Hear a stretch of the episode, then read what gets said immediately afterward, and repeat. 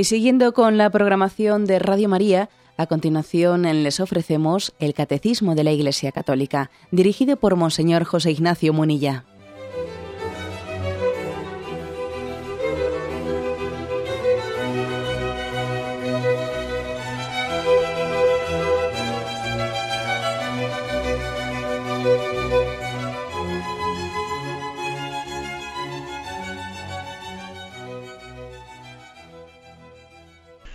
Cordial saludo a todos los oyentes de Radio María. Un día más, con la gracia del Señor, proseguimos el comentario del Catecismo de nuestra Madre la Iglesia. Dentro del séptimo mandamiento en el que nos encontramos, abrimos hoy un apartado nuevo. El primer apartado del séptimo mandamiento tenía como título Destino universal y la propiedad privada eh, de, de todos los bienes. El segundo apartado que concluimos el día anterior era el respeto de las personas y de sus bienes. Y ahí hablamos del respeto de los bienes ajenos y el respeto también de la integridad de la creación. Y si recordáis, pues dedicamos también unos programas, los últimos, al tema de la ecología. Y ahora venimos un apartado más, un tercer apartado que tiene como título La doctrina social de la Iglesia. Es a partir del punto 2419. Dice así, la revelación cristiana nos conduce a una comprensión más profunda de las leyes de la vida social. La Iglesia recibe del Evangelio la plena revelación de la verdad del hombre. Cuando cumple su misión de anunciar el Evangelio, enseña al hombre, en nombre de Cristo, su dignidad propia y su vocación a la comunión de las personas, y le descubre las exigencias de la justicia y de la paz, conformes a la sabiduría divina. Bueno, eh, la, afirmación primera estamos queriendo explicar qué es la doctrina social de la Iglesia, ¿no? Y por qué la, por qué la Iglesia ha entendido que ha recibido del Señor también pues, una, una encomienda, un mandato de desarrollar esta doctrina social. Nosotros partimos de la revelación, de la revelación cristiana. Y la revelación cristiana no solo nos dice cómo se va al cielo, cómo va el cielo, cómo es el cielo, cómo son las cosas del más allá. No solo cómo se va al cielo, ¿no? sino también cómo va la tierra conforme al cielo, si me permitís ese juego de palabras. ¿eh? No solo es cómo se va al cielo, también es cómo va la tierra, cómo va nuestra vida, nuestras relaciones, conforme al cielo, conforme a la voluntad de Dios. Acordaros de que en las peticiones del Padre Nuestro, las peticiones del Padre Nuestro son muy, vamos, son, parte de esta revelación, ¿no? Y la primera petición es santificado sea tu nombre. Y la segunda, la segunda, sin embargo, es venga a nosotros tu reino. Y la tercera, hágase tu voluntad, así en la tierra como en el cielo. O sea que, si la primera petición del Padre nuestro comienza haciendo referencia a que pedimos que Dios sea santificado, que el nombre de Dios sea glorificado, que su nombre sea conocido por todos nosotros, acto seguido, acto seguido, después de haber hecho esa petición, pues de que está refiriéndose pues a, a poner a que Dios sea confesado por todos nosotros, acto seguido luego pide que, que, el reino de Dios venga a nosotros y que se instaure aquí su reino, que se instaure su reino entre nosotros. ¿no? De ahí se deriva la, una justicia social, una doctrina social. ¿eh? Y que se haga su voluntad así en la tierra como en el cielo. Hombre, porque en el cielo la, voluntad de Dios se hace inexorablemente, ¿no? Pero aquí también queremos que su voluntad se realice en nuestras relaciones cotidianas y en la manera de construir nuestra vida, en nuestras relaciones. O sea que, por lo tanto, aquí digamos que eh, el catecismo ha comenzado por dar una explicación de por qué la Iglesia Católica se ocupa de la doctrina social. Además, vamos a ser claros, la Iglesia Católica se caracteriza especialmente por esto. Pues comparativamente con otras confesiones, eh, con otras religiones, con otras confesiones incluso cristianas, la Iglesia Católica se caracteriza especialmente por el cuidado y la iluminación de la doctrina social. Pues, eh, por ejemplo, si nos, si nos fijamos en, las confesiones eh, cristianas eh, de tipo de, evangelistas o de tipo pentecostal, etcétera, enfatizan mucho más pues el aspecto de la alabanza a Dios, pero mm, muchas veces en detrimento de la iluminación y de, la doctrina social. Es así.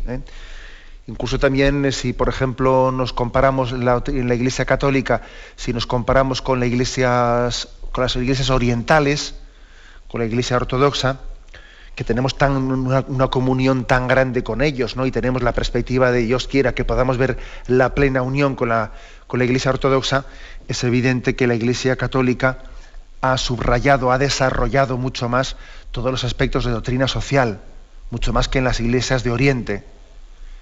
Eh, es mucho más frecuente ver cómo pues, la, Iglesia Católica pues fruto de, esta sensibilidad por la doctrina social, pues ha desarrollado hospitales, mm, pues, escuelas, leproserías, etcétera, toda una serie también de, iniciativas que son, eh, son, muy significativas. ¿no? Sin embargo, pues, esas iglesias orientales son mucho más contemplativas, mucho más subrayadoras de lo, de lo misterioso, de lo mistérico, pero Mm, olvidando más este aspecto de la doctrina social, que no niegan, por supuesto, que no niegan, pero hay un subrayado especial ¿eh? en la doctrina, en la Iglesia Católica de la doctrina social. Es algo que nos caracteriza. ¿eh?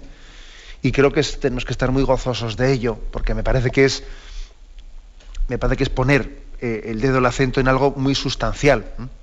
Que no quiere decir que, que no podamos también cometer el error de, que poniendo el acento en esto no dejemos también otras cosas en el olvido, ¿eh? porque todo tiene que ser equilibrado. ¿no? Pero, en primer lugar, la primera afirmación es afirmar, porque es que hay también personas que igual tienen un concepto de religiosidad, como, vemos, como podemos ver, que es casi eh, reducir o equiparar la religiosidad a lo devocional. Es así. Hay muchas personas que entienden por qué se mete la Iglesia en cuestiones políticas, que luego además le, critican en los medios de comunicación, en cuestiones sociales, y si casi lo que teníamos que hacer es dedicarnos a rezar, ¿eh? dedicarnos a rezar y no mezclarnos en esas cosas que luego siempre salimos mal parados. metemos ahí y luego nos acusan de politización y nos acusan de no sé qué, y, y es así, hay muchas personas que piensan que la religiosidad pues debiera de circunscribirse eh, exclusivamente a lo devocional, al cultivo de lo devocional. Pues no es así, eso es una deformación de la concepción religiosa. ¿eh? Es una... Además acordaros de que el mismo Señor pues eh, ya desenmascara, desenmascara en las diatribas que él tiene especialmente con los fariseos, pues una religiosidad que no incide en la justicia social y, y echa en cara el hecho de que por, agarrarse a tradiciones, etcétera, están cometiendo injusticias, ¿no?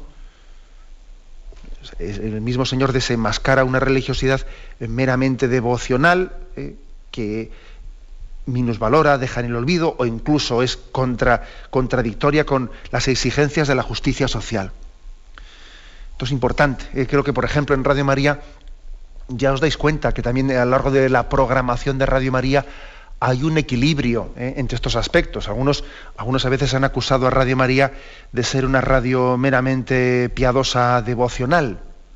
Todo el día rezando el rosario, todo el día rezando el rosario, están ahí todo el día. Pues, pues no, es cierto. No es cierto. Uno ve la programación de Radio María, ve toda su parrilla y ve que hay pues, un equilibrio migrante en todos los aspectos. ¿no? Hay eh, desde el cultivo de la liturgia, desde la oración, desde el cultivo también de lo devocional, ciertamente desde la centralidad de la Eucaristía, desde, pero también compaginándolo con la, con la formación, como por ejemplo es este, este programa más formativo, pero también al mismo tiempo iluminando pues cómo nuestra, nuestra fe católica se inserta, se inserta en las realidades sociales, y tenemos programas, pues existen programas de, de doctrina social explícitamente, que iluminan cómo la fe se, se la opción católica, la sensibilidad católica se inserta en la vida pública, etcétera, etcétera, entrando en, temas fronterizos, ¿no? Que es que es necesario, de lo contrario es que no somos católicos, es que, es que refugiarse meramente en lo devocional para sentirnos seguros ¿no? y no tener problemas es una tentación. Es una tentación. ¿eh? Fijaros que incluso para, para quien nos habla, ¿eh? para quien nos para, para un obispo, para un obispo cuánto más sencillo sería que en su predicación se circunscribiese únicamente a lo devocional. ¿eh? ¿Por qué? Porque ya un obispo ya sabe que mientras que se limite a hablar pues, de la Virgen María y de San José y los santos y de... Pues, pues, eh, no, va a tener problemas. hasta ahí le respetan, ¿no? Pero claro, en la medida que el obispo ponga el dedo en la llaga y haga ver ¿eh? pues cómo se están violando en nuestra sociedad principios concretos del respeto a la familia, del respeto a tal, entonces va a tener problemas. A veces puede llegar a ser una tentación el refugiarse meramente en lo devocional. Por lo tanto, hace falta un equilibrio, ¿eh? un equilibrio en la exposición y en la vivencia de la fe católica. Un equilibrio que, como en alguna ocasión yo ya he tenido, ya he tenido oportunidad de, expresar, yo creo que es un equilibrio que tiene principalmente tres pilares, ¿no? Tres pilares. Que además son los pilares del catecismo de la Iglesia Católica que estamos exponiendo, ¿no? El pilar de, la moral, el pilar de, del credo, de la fe, y el pilar de los sacramentos y de la oración. Esos tres aspectos. Jesucristo, camino, verdad y vida. Una, una religiosidad equilibrada tiene que tener la debida proporcionalidad entre estos tres aspectos. ¿Mm? En primer lugar, eh, Cristo camino. ¿Mm? Cristo camino, es decir, la moralidad. Pues una religiosidad tiene que iluminar, como estamos diciendo ahora mismo, tiene que iluminar los aspectos morales, ¿no? Y ver qué partes, o sea, qué, qué realidades de nuestra vida son conformes o son contrarias ah, pues, al espíritu de Jesucristo, ¿no? Y por tanto los mandamientos veis que están regulando toda nuestra vida. Eh, los mandamientos, según los vamos exponiendo, uno se da cuenta de que eh, están iluminando toda la vida, ¿no? Mis, mi relación con Dios, mi relación con la familia, mis relaciones con el prójimo, con el trabajo, la vivencia de la sexualidad, eh, mi relación con la verdad, mi compromiso con la verdad, eh, etcétera, hasta mis propios pensamientos interiores, mis sentimientos de, odio o de intolerancia. O sea, la, moral está regulando, está, haciendo, está iluminando, es como un, foco, una luz que ilumina todos los aspectos de la vida, ¿no? Y es muy importante, ¿no? Ahora, no podemos caer mm, eh, en identificar la religiosidad con moralismo, sería un error muy grande como si la vivencia cristiana fuese únicamente pues, un mandato de cosas y prohibiciones de cosas. ¿no? Es muy importante la moral, pero no podemos caer en el moralismo. Hay un segundo aspecto ¿no? en la religión cristiana, que es Cristo camino, Cristo verdad, que es la iluminación de los grandes, de los grandes ideales, de las grandes verdades de fe. Y la Iglesia predica el credo, que el credo que está fundamentando y subrayando cuáles son las, grandes verdades que el hombre ha de creer, los grandes ideales ¿no? a los cuales tiene que abrir su corazón, especialmente la revelación de Dios Padre que nos habla y que por amor viene a hablar al mundo. ¿no? Y es importantísimo, por lo tanto, las grandes verdades que tienen que llenar nuestro corazón. Importantísimo esto. Sin esto lo anterior es puro moralismo. ¿eh? Y además es que una de las razones por las cuales a veces pues, pues eh, no, vivimos gozosamente el cristianismo es por esto, porque si subrayamos únicamente los mandamientos, los mandamientos, los mandamientos, y no hemos previamente subrayado lo suficiente cuáles son las grandes verdades de fe a las que tenemos que abrirnos gozosamente, pues los mandamientos por los mandamientos no funcionan. ¿eh? A veces achacamos a la falta de voluntad, a la, poca fuerza de voluntad, el que, el que no vivamos santamente. Y yo creo que antes que la falta de fuerza de voluntad para cumplir los mandamientos hay otro problema, y es el que tengamos unos ideales, unos verdades que nos motiven, que nos ilusionen. Eh, para podernos mover a, cumplir los mandamientos, a vivir rectamente, tiene que haber unos grandes ideales que, que muevan. ¿no? Esto se dice de. Se dice aquellos que son aficionados a la equitación, etcétera, pues a los caballos a la, y al salto de obstáculos con los caballos, etcétera, suelen decir que una de las máximas que se le enseña al jinete cuando tiene que irse educando para saltar los obstáculos es que si tú quieres que el caballo salte ese obstáculo, tienes que lanzar tu mirada, lanzar tu mirada más allá del obstáculo y entonces el caballo responderá a tu mirada y saltará. Como tú eh, estás poniendo tu mirada eh, en el foso que está ahí abajo, seguro que el caballo no salta y, acabas ahí abajo. ¿no? Bueno, este ejemplo, este ejemplo, lanza tu corazón, lanza tu mirada por encima del obstáculo y vas a ver cómo el caballo lo salta.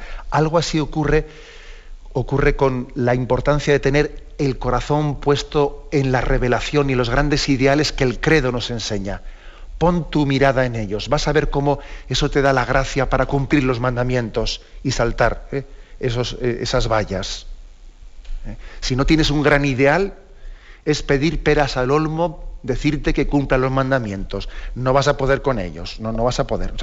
por lo tanto, la religiosidad no solamente es la vivencia de una moral, es también la predicación de las grandes verdades de fe que entusiasman nuestro corazón. Pero claro, no solamente esto segundo, porque si se tratase únicamente de, de conocer unas verdades y, pues, y, de aprenderlas de carretilla, entonces eso sería pues, una doctrina por la doctrina, sería un dogmatismo, no sería una teoría, una teoría.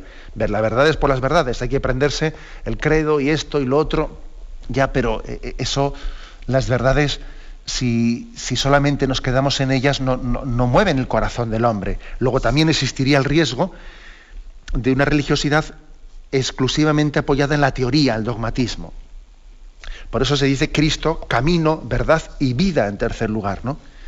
Y la vida, la vida hace referencia no ya a la predicación de los mandamientos o la predicación del credo, sino la vida hace referencia pues a la necesidad, a la importancia del cultivo de la oración, de la vivencia de los sacramentos, que es otra parte del catecismo, ¿no? Totalmente necesaria ¿eh? para que las verdades de fe que aprendemos, pues nosotros las gocemos interiormente en una relación de amistad con Dios y para pedir la gracia para poder vivir los mandamientos. O sea, la vida es importantísima, ¿no? sin, sin, este tercer aspecto, la religiosidad está incompleta, ¿no? Pero fijaros, también aquí existiría un riesgo, ¿eh? el riesgo de que si alguien únicamente pretende vivir el cristianismo desde esta faceta de su vida interior, parece que únicamente está valorando lo que a él le da una experiencia interior gozosa, sería buscar experiencias interiores que a mí me den paz, que me den alegría, pero bueno, como también aquí hay un riesgo, ¿eh? un riesgo de buscar el experiencialismo, o sea, la experiencia por la experiencia, no lo piadoso, lo devocional, lo que a mí me consuela, lo que a mí me da paz, sí, pero desligándolo de una moral, de un compromiso social, ¿eh? o desligándolo de unas verdades a las que nosotros tenemos que responder, ¿no? tiene que, es muy importante el equilibrio en la vivencia de la religiosidad. Es muy importante. No podemos caer ni en una religiosidad de, de corte moralista, ni tampoco en una religiosidad de corte mm, dogmático o dogmatista, pero, o ni tampoco siquiera en una de corte, de corte devocional que deje el otro. Tiene que ser equilibrado. Por esto, eh, por esto el catecismo nos, plantea, eh, nos plantea que de la revelación cristiana se deduce eh, también como una consecuencia clave, pues la vivencia y la iluminación de la doctrina social. Y como decía antes, es uno de los aspectos que más caracteriza a la Iglesia Católica. Tenemos que sentirnos muy orgullosos de ello ¿eh? y, cultivarlo y saber que no se trata únicamente de, un carisma que, tiene, que tenga alguna orden religiosa. No, no, todos. O sea, el ser católico, el ser católico conlleva ¿eh? Conlleva esta, eh, esta sensibilidad eh, de cultivo de la doctrina social. Vamos a intentar explicarlo. Tenemos un momento de reflexión y continuaremos enseguida.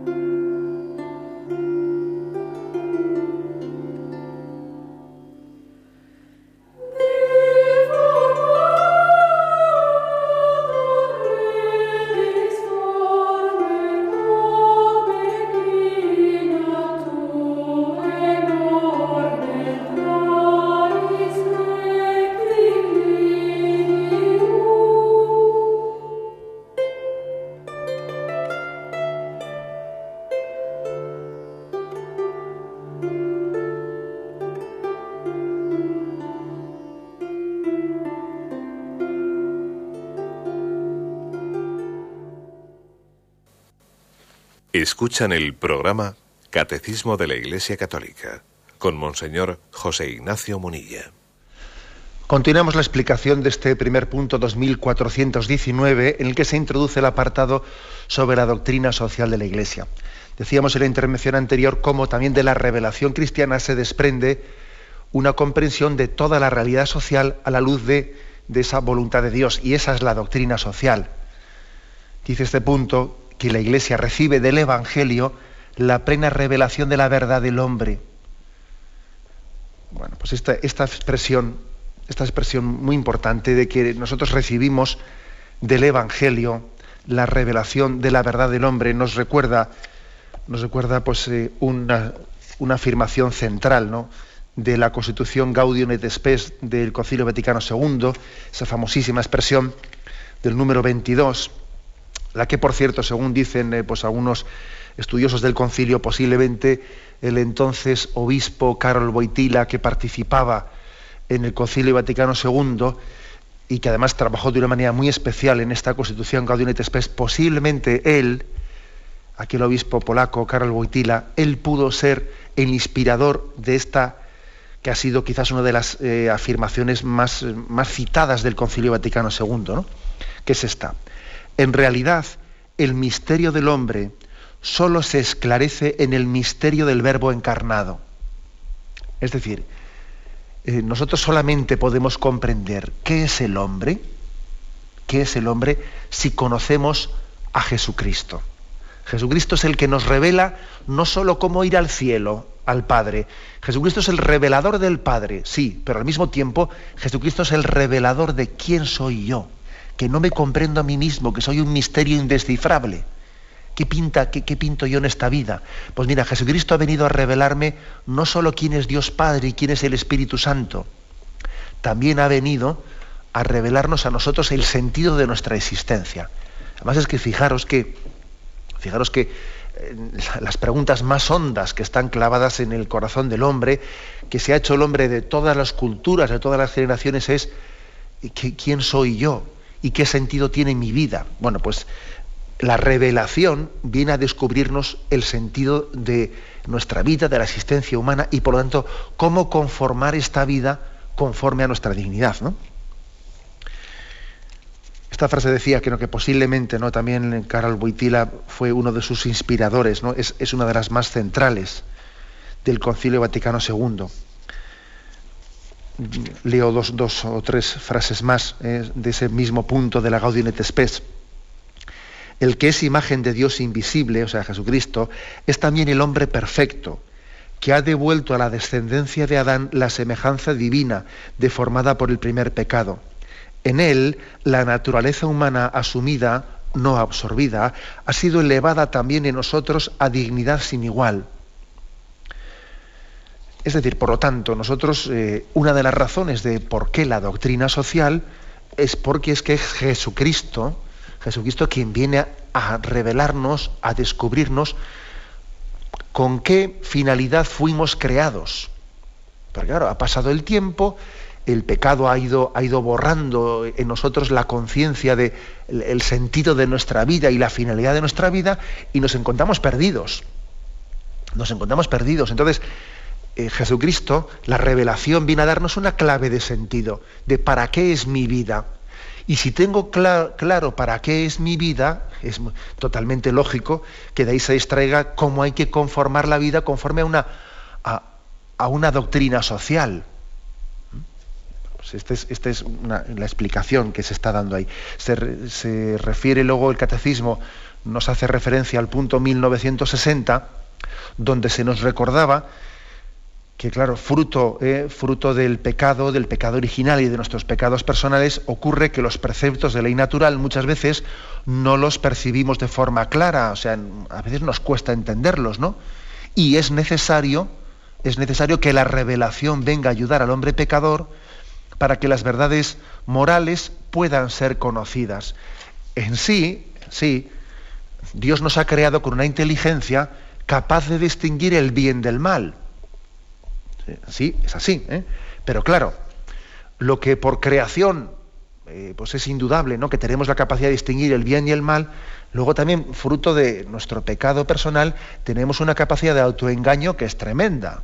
Es impresionante ver cómo podemos autoengañarnos, cómo podemos meternos goles en propia meta, llamando mal a lo que es bien y llamando bien a lo que es mal. Con lo cual necesitamos la ayuda de la revelación para poder instaurar el reino del bien entre nosotros. He aquí también otra razón eh, pues en pro de la doctrina social que la Iglesia predica. Y yendo más adelante en este punto 2419 dice, ¿no? Pues la Iglesia eh, enseña al hombre en nombre de Cristo su dignidad propia. Aquí, por lo tanto, vienen como las tres cosas concretas en las que se explaya la doctrina social de la Iglesia. A ver, ¿qué tres eh, enseñanzas principales? No estamos hablando de grandes principios, ¿no? Aquí todavía no hemos descendido a cosas así eh, muy concretas, sino los tres grandes principios que enseña la doctrina social de la Iglesia. Primero, dice, la dignidad del hombre, la dignidad del hombre. Y, es muy importante ¿eh? que nos demos cuenta de la gran dignidad a la que hemos sido llamados. ¿no? Esto es un principio que, lo, de alguna manera está determinando todo lo demás. La Iglesia está continuamente recordando la dignidad del hombre que le hace esencialmente distinto de los animales, que no podemos reducirlo meramente a un objeto, que no podemos utilizar el medio, que el hombre siempre es un fin, nunca puede ser un, medio para un fin del partido, nunca puede ser utilizado, que la dignidad del hombre es independiente de su condición económica, que sea pobre o rico, que sea sano o enfermo, que sea niño o anciano, que esté dentro del seno de su madre o esté fuera, que la dignidad del hombre eh, pues es, es, inherente, es esencial a él. esto es muy importante, subrayar la dignidad del hombre. Cuando se, cuando se ha olvidado eh, la, la realidad del alma espiritual del hombre, de ahí han venido unas consecuencias tremendas, tremendas. ¿no? Es imposible establecer bien la doctrina social si no se ha subrayado que el hombre es el, el rey de la creación, que solamente Él es imagen y semejanza de Dios, que, como decíamos en los programas anteriores, que solamente que el hombre es el único ser que ha sido querido por sí mismo por parte de Dios, es el único interlocutor, que todo el resto de, las, de, las, de, los seres creados han sido creados, creados para el hombre. ¿no? Si, si esto no se, no se confiesa explícitamente, la experiencia nos dice que tarde o temprano vamos a acabar violando los derechos humanos. Por lo tanto, primera afirmación de la doctrina social, subrayar la dignidad ¿eh? del hombre. Segunda, dice aquí, su vocación a la comunión de las personas. Otro aspecto que, es muy propio de la revelación. Si os fijáis en la revelación, no se hace, no se habla de mi relación con Dios. No, en la, en la, revelación, en la Sagrada Escritura, siempre se habla en un sentido comunitario. Se habla del pueblo de Israel, se habla del nuevo pueblo de Dios y se habla continuamente de nuestra vocación eh, a la comunión con los demás. Por lo tanto, no, tenemos un, nuestra sensibilidad eh, católica, está muy lejos de una especie de intimismo o, un pietismo, ¿no? Un pietismo intimista que parece que eh, nos aísla, que necesitamos aislarnos del mundo para tener relación con Dios a solas, ¿no? Mm, eso es, eso es una deformación. Incluso alguno está diciendo, bueno, pero también en la, en la, tradición católica están también los, eh, pues los monjes que buscan la soledad, ¿no? Y están también los ermitaños. Y Sí, sí, pero no, no entendamos mal. ¿eh? Es decir, un monje o alguien que ha recibido una vocación a la soledad, en cierto sentido, aislarse del mundo, eh, no quiere decir que él haya roto con la vocación a la comunión. Para empezar, no es lo mismo la soledad que el aislamiento. No es lo mismo el silencio que el aislamiento. No es lo mismo. Cuando alguien recibe una vocación muy especial, ¿no? A la vida contemplativa y busca la soledad y busca el silencio, no está buscando el aislamiento. Está buscando una comunión con Dios y con los hermanos de una manera muy especial. Ojo que hay muchas personas que están precisamente metidas en medio del ruido, del ruido del mundo, del ruido, intentando con el ruido disimular su aislamiento. Eh, que aquel que ha recibido la vocación contemplativa, el monje, el cartujo, el, trapense, el benedictino, eh, o la carmelita, o la clarisa, lo que sea, eh, vivirá, vivirá en silencio, pero no vive en aislamiento. Mientras que estamos viendo un mundo que vive en medio del ruido y, vive interiormente aislado, no vive en comunión. Con lo cual, subrayo que la segunda faceta, ¿no? que, que está predicando la doctrina social católica es la vocación a la comunión.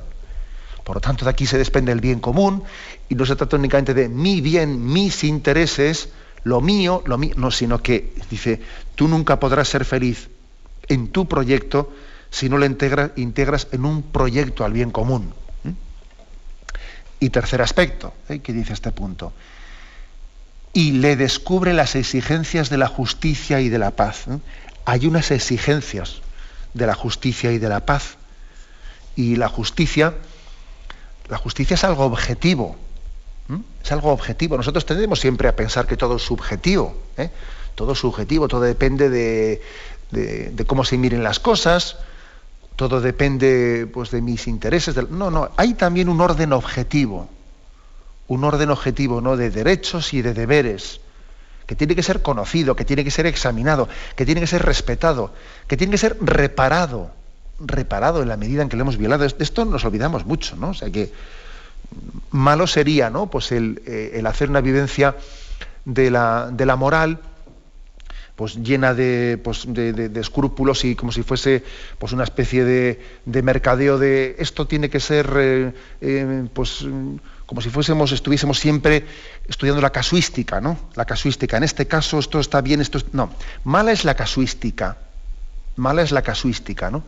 Porque olvida un poco el espíritu de la moral. Pero malo es también pensar que la moral es plenamente subjetiva, que todo depende del espíritu y que en el fondo no hay nada objetivo que sea justo o injusto. Ni, ni la casuística, que se olvida del espíritu de la moral, ¿eh? estudiando que esto, esto sí se puede, esto no se puede, esto sí, pero también, ojo, eh, ojo con pensar que no hay nada objetivo, es decir, hay que respetar un orden moral justo. ¿eh?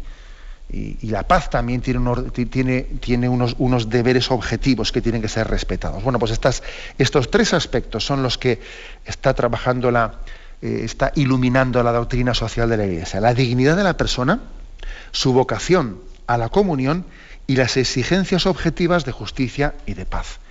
Tenemos un momento de reflexión y continuamos enseguida.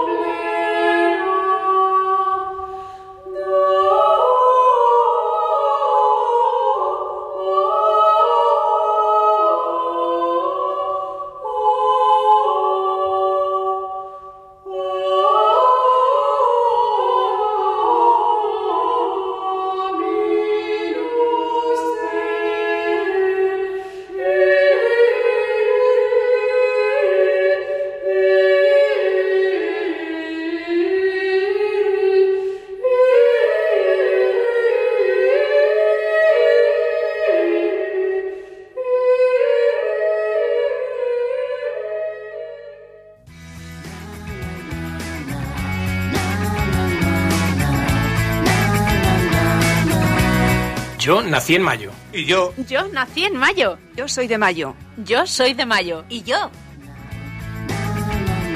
En 2009, Radio María quiere celebrar con entusiasmo el mes que la tradición ofrece a nuestra Madre la Virgen. Una década de experiencias inolvidables viven en nuestros corazones y nos gustaría compartir esta alegría con todos los hermanos que nos escuchan. Queremos que te sientas una ofrenda viva para dar gracias a Dios por nuestra radio Y porque nos sentimos unidos a María, este mes todos somos de mayo.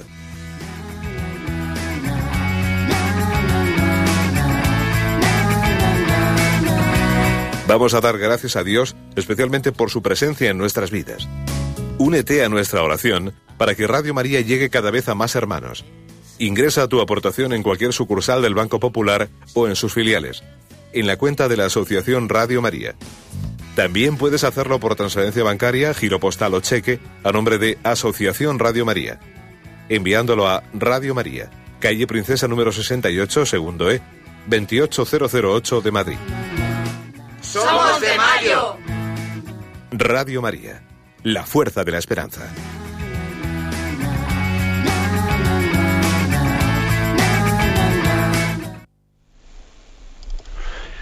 Continuamos en esta edición del Catecismo de la Iglesia Católica, pasamos al punto 2420, otro, el segundo punto del tema de la doctrina social de la Iglesia. Dice así, la Iglesia expresa un juicio moral en materia económica y social cuando lo exigen los derechos fundamentales de la persona o la salvación de las almas.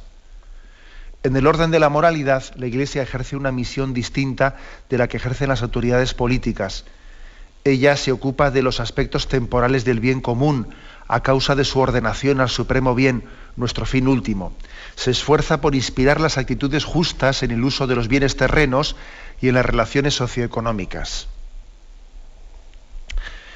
Bueno, pues aquí eh, otra afirmación que complementa un poco el aspecto anterior. eh, es el siguiente. ¿Por qué cuando la Iglesia emite juicios morales? eh, Emite juicios morales.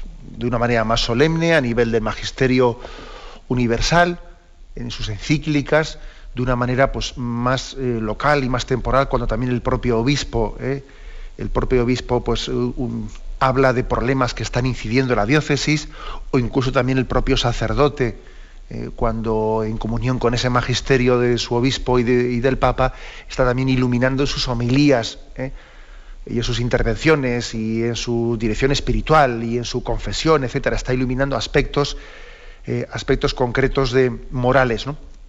Pues lo dice aquí bien claro, cuando lo exigen los derechos fundamentales de la persona o de la salvación de las almas. Es decir, no, no siempre, no siempre. Es decir, nosotros no nos metemos en todo. ¿Eh? Ya sé que hay muchos que dicen, la Iglesia Católica es que se mete en todo, se mete donde no le llaman. No, pues no, eso no, no es verdad. ¿eh?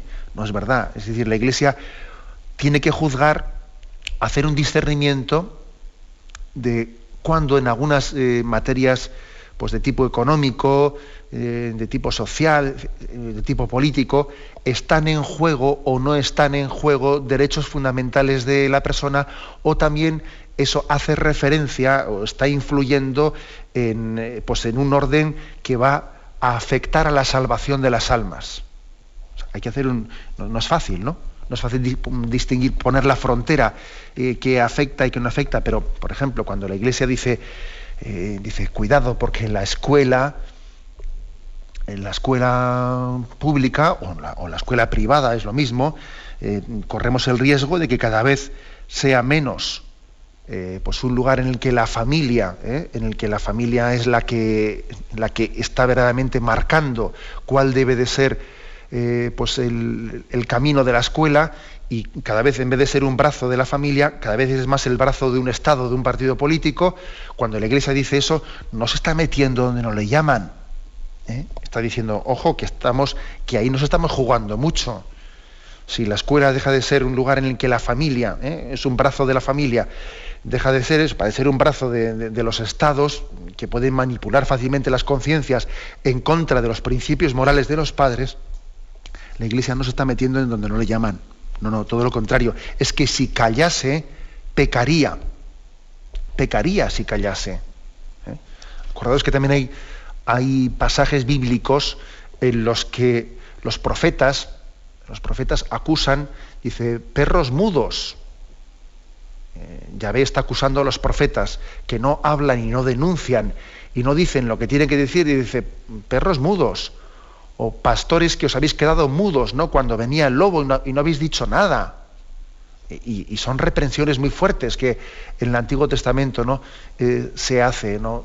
eh, dirigidas a aquellos que habían sido puestos como atalaya, como centinelas para advertir al pueblo.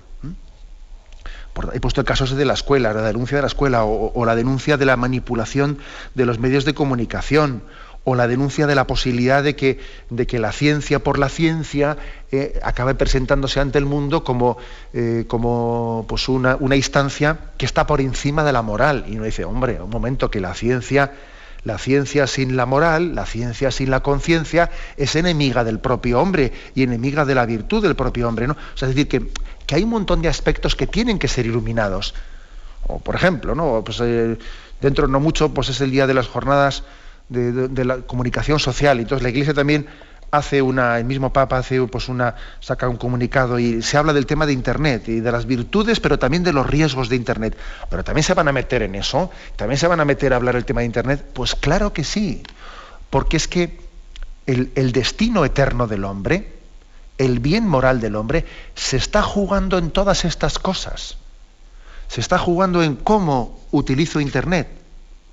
Se está jugando en cómo, cómo es la escuela y, quién es el que tiene la responsabilidad de, de, entregar los, o, de tutelar los valores morales que en ella se, expresan, etcétera, etcétera. ¿eh? Es decir, la Iglesia emite juicios morales en la medida, dice, ¿eh? dice este punto, en la medida que lo exigen los derechos fundamentales o que eso va a afectar a la salvación de las almas. ¿no? Las va a dificultar o, o, la va a facilitar. Está, muy claro. Una escuela mal planteada dificulta la salvación de las almas. Pues una estructuración del mundo de Internet pues, eh, en la que no haya ningún sentido moral dificulta la salvación de las almas, etcétera, etcétera.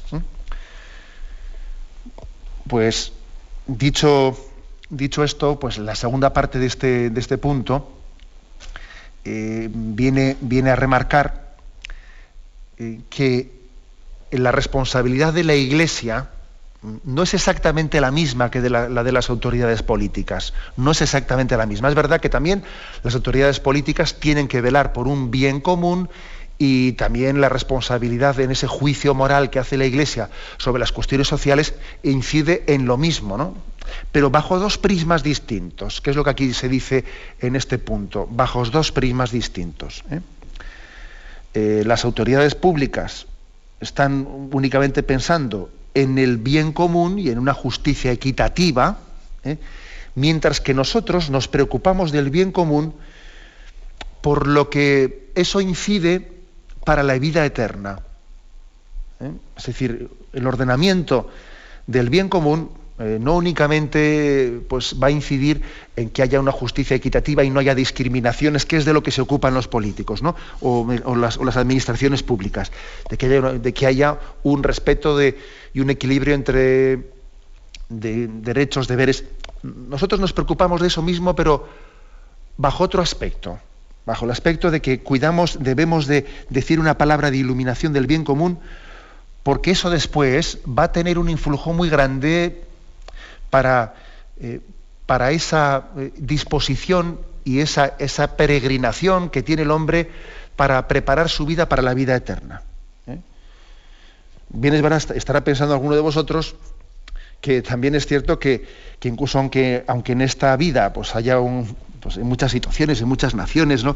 se viven grandes injusticias y eso no quiere decir que Dios no sea capaz de llevar a la vida eterna pues a tantísimas almas, incluso en medio de, tantas injusticias. Eso también es verdad.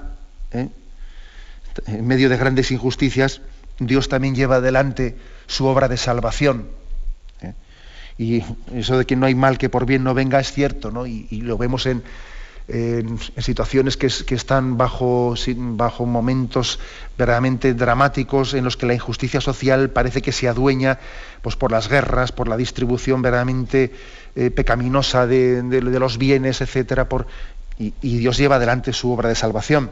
Pero bien, eso no quiere decir que entonces, como Dios lleva adelante su obra de salvación, no nos importe, eh, no nos importe el que existan injusticias sociales, no.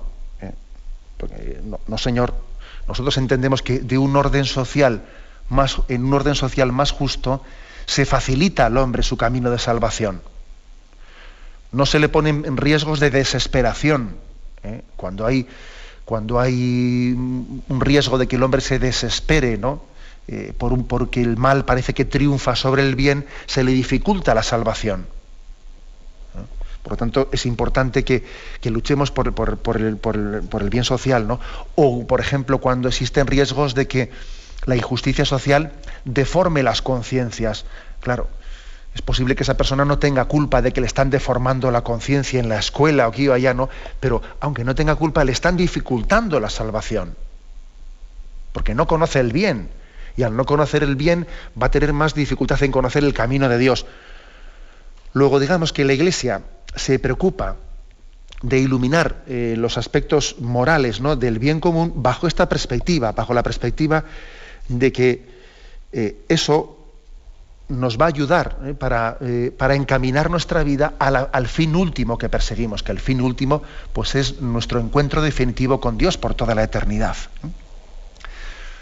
Por eso termina la última frase diciendo, se esfuerza por inspirar las actitudes justas en el uso de los bienes terrenos y de las relaciones socioeconómicas. Queremos que todo esté eh, justamente ordenado para que pueda ser más fácilmente finalizado en Cristo para la vida eterna. ¿eh? Ese, es, el sentido, el motivo por el cual eh, la Iglesia ha formulado pues, una doctrina social. Continuaremos en este tema, lo dejamos aquí y damos paso a la intervención de los oyentes. Podéis llamar para formular vuestras preguntas al teléfono 917 107 700. 917 107 700.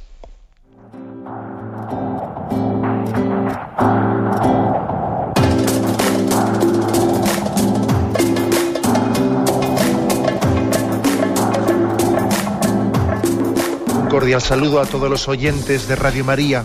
Un día más, con la gracia del Señor, proseguimos el comentario del catecismo de nuestra Madre la Iglesia.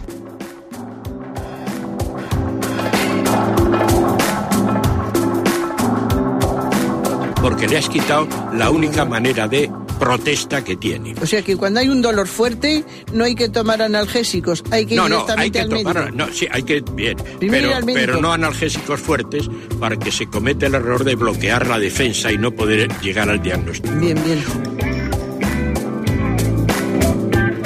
¿Le gustaría tener sus programas favoritos de Radio María para escuchar en cualquier momento? Llame y pídanos el programa que más le interesa en cualquiera de sus emisiones. Recogeremos su petición además de sus datos completos para hacer el envío. Solo necesita tener un lector de CD o DVD que reproduzca el formato de compresión digital MP3. Llame al 914-550-480 y atenderemos su petición encantados. Tome nota. 914-550-480. Radio María, más cerca de usted.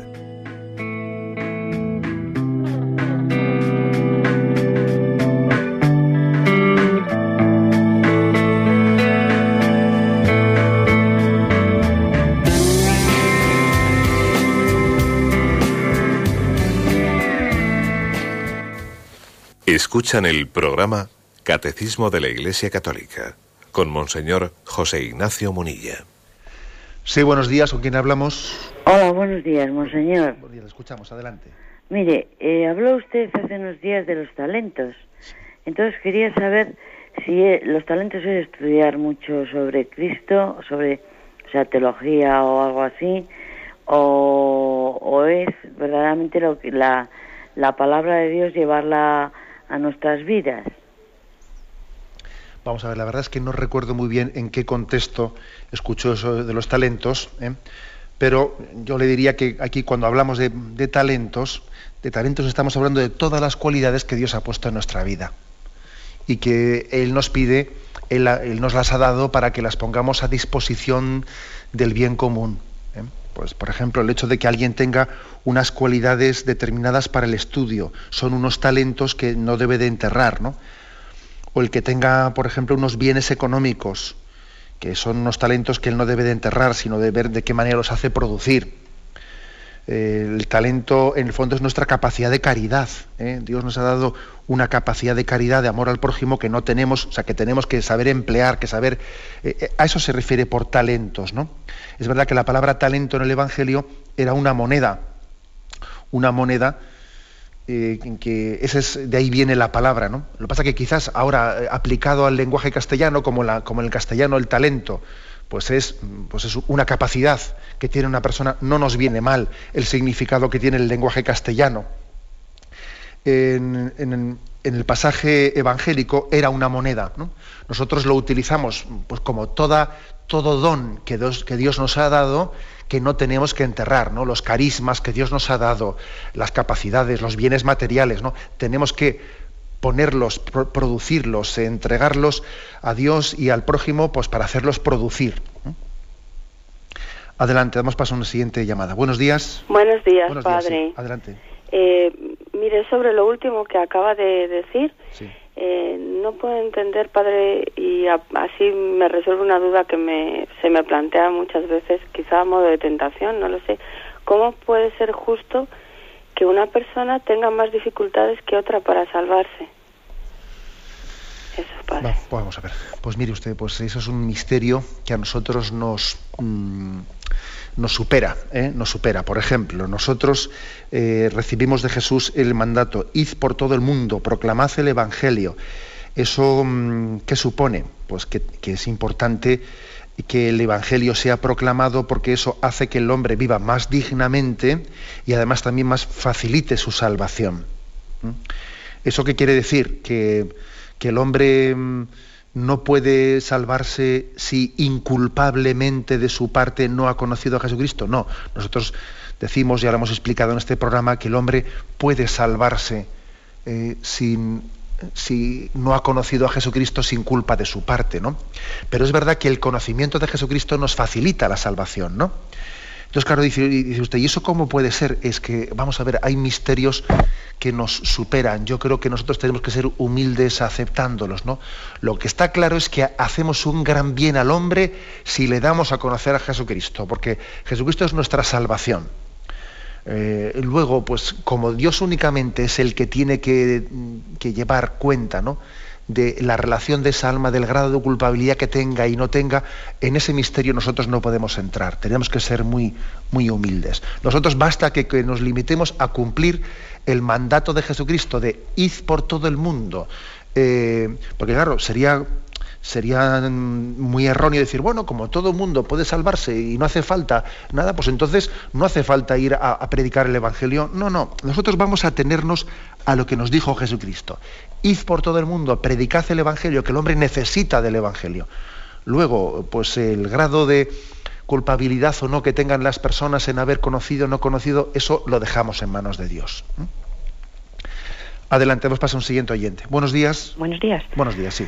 A ver, yo quisiera saber hasta qué punto el cristiano tiene em, la obligación moral, vamos, de, corregir o, de tener la virtud de la prudencia, hasta qué punto hay que llegar a, por si, por si alguna vez eh, escuchas o oyes alguna cosa incorrecta que no que ves que no va bien y y hasta qué punto puedes tú entrar o no en, ese corregimiento, ¿entiende? De acuerdo. Vale, gracias. Bueno, pues la verdad es que esa pregunta que hace usted, ¿hasta qué punto? Pues tiene también una respuesta con matices, ¿no? Por ejemplo, hay personas hacia las que tenemos una responsabilidad moral, entonces con ellas tenemos más obligación, evidentemente, ¿no? Pues tengo pues, un familiar, una persona que está bajo mi, bajo mi responsabilidad, tengo más obligación sobre ella, ¿no? También luego yo creo que hay que que hay que pensar un poco en, el, en, la, en lo que previsiblemente pueda ser el efecto práctico de una, de una corrección. Digamos, vamos a ver, eh, quizás eh, esta, esta, corrección hecha en este momento tiene muy pocas posibilidades de, tener una, eh, pues un éxito. Voy a buscar otro momento, otra situación en la que pueda ser corregido. Ahora mismo igual tengo poca confianza con esta persona, igual para poder corregirla necesitaría adquirir eh, pues mayor confianza para que me pueda aceptar la corrección. También esta especie de reflexiones de prudencia son, son correctas, no son cobardías, eh, no son cobardías.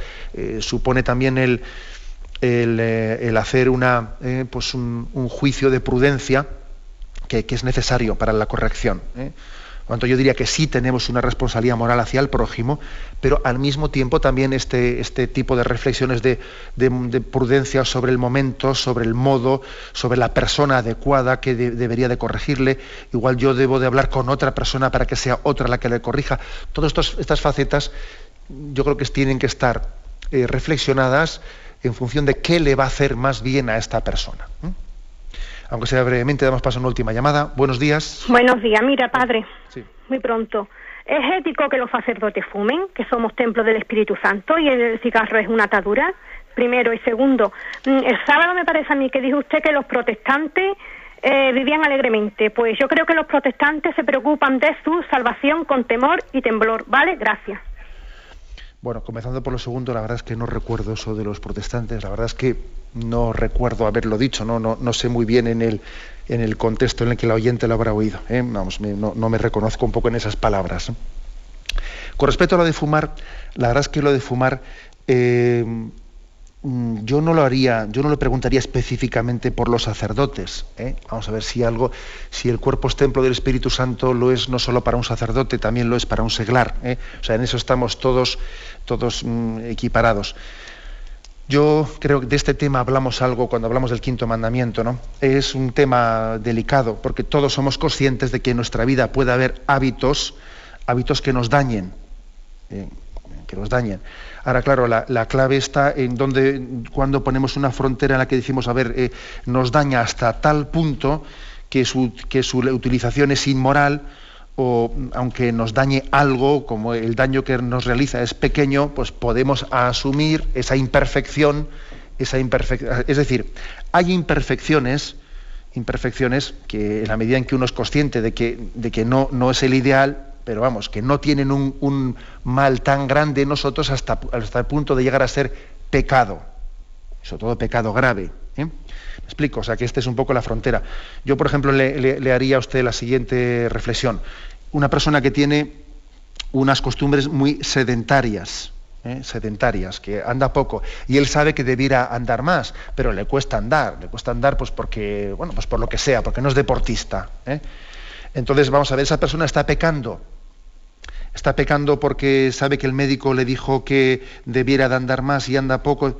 Vamos a ver, pues no sería, igual es demasiado decir que está pecando por, pero es, pero la medida en que el médico le haya dicho que lo suyo es muy grave y que tiene un problema grave de salud y que si no anda si no anda y no, se, sacrifica sacando un rato diario, entonces sí que puede llegar a ser un pecado, ¿eh? porque sabe que eso puede afectar gravemente a su salud.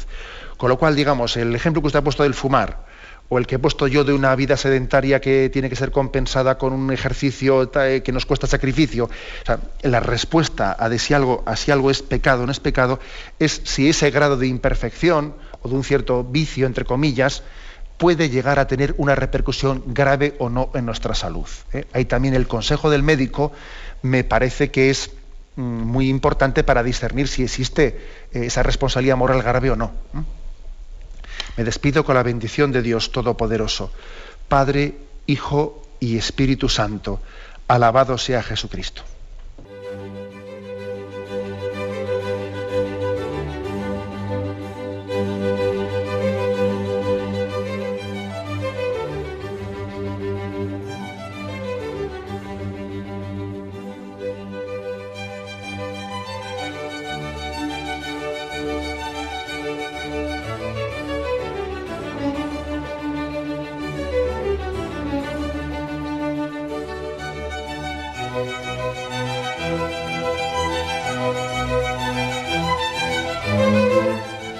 Han podido escuchar en Radio María el Catecismo de la Iglesia Católica, dirigido por Monseñor José Ignacio Munilla.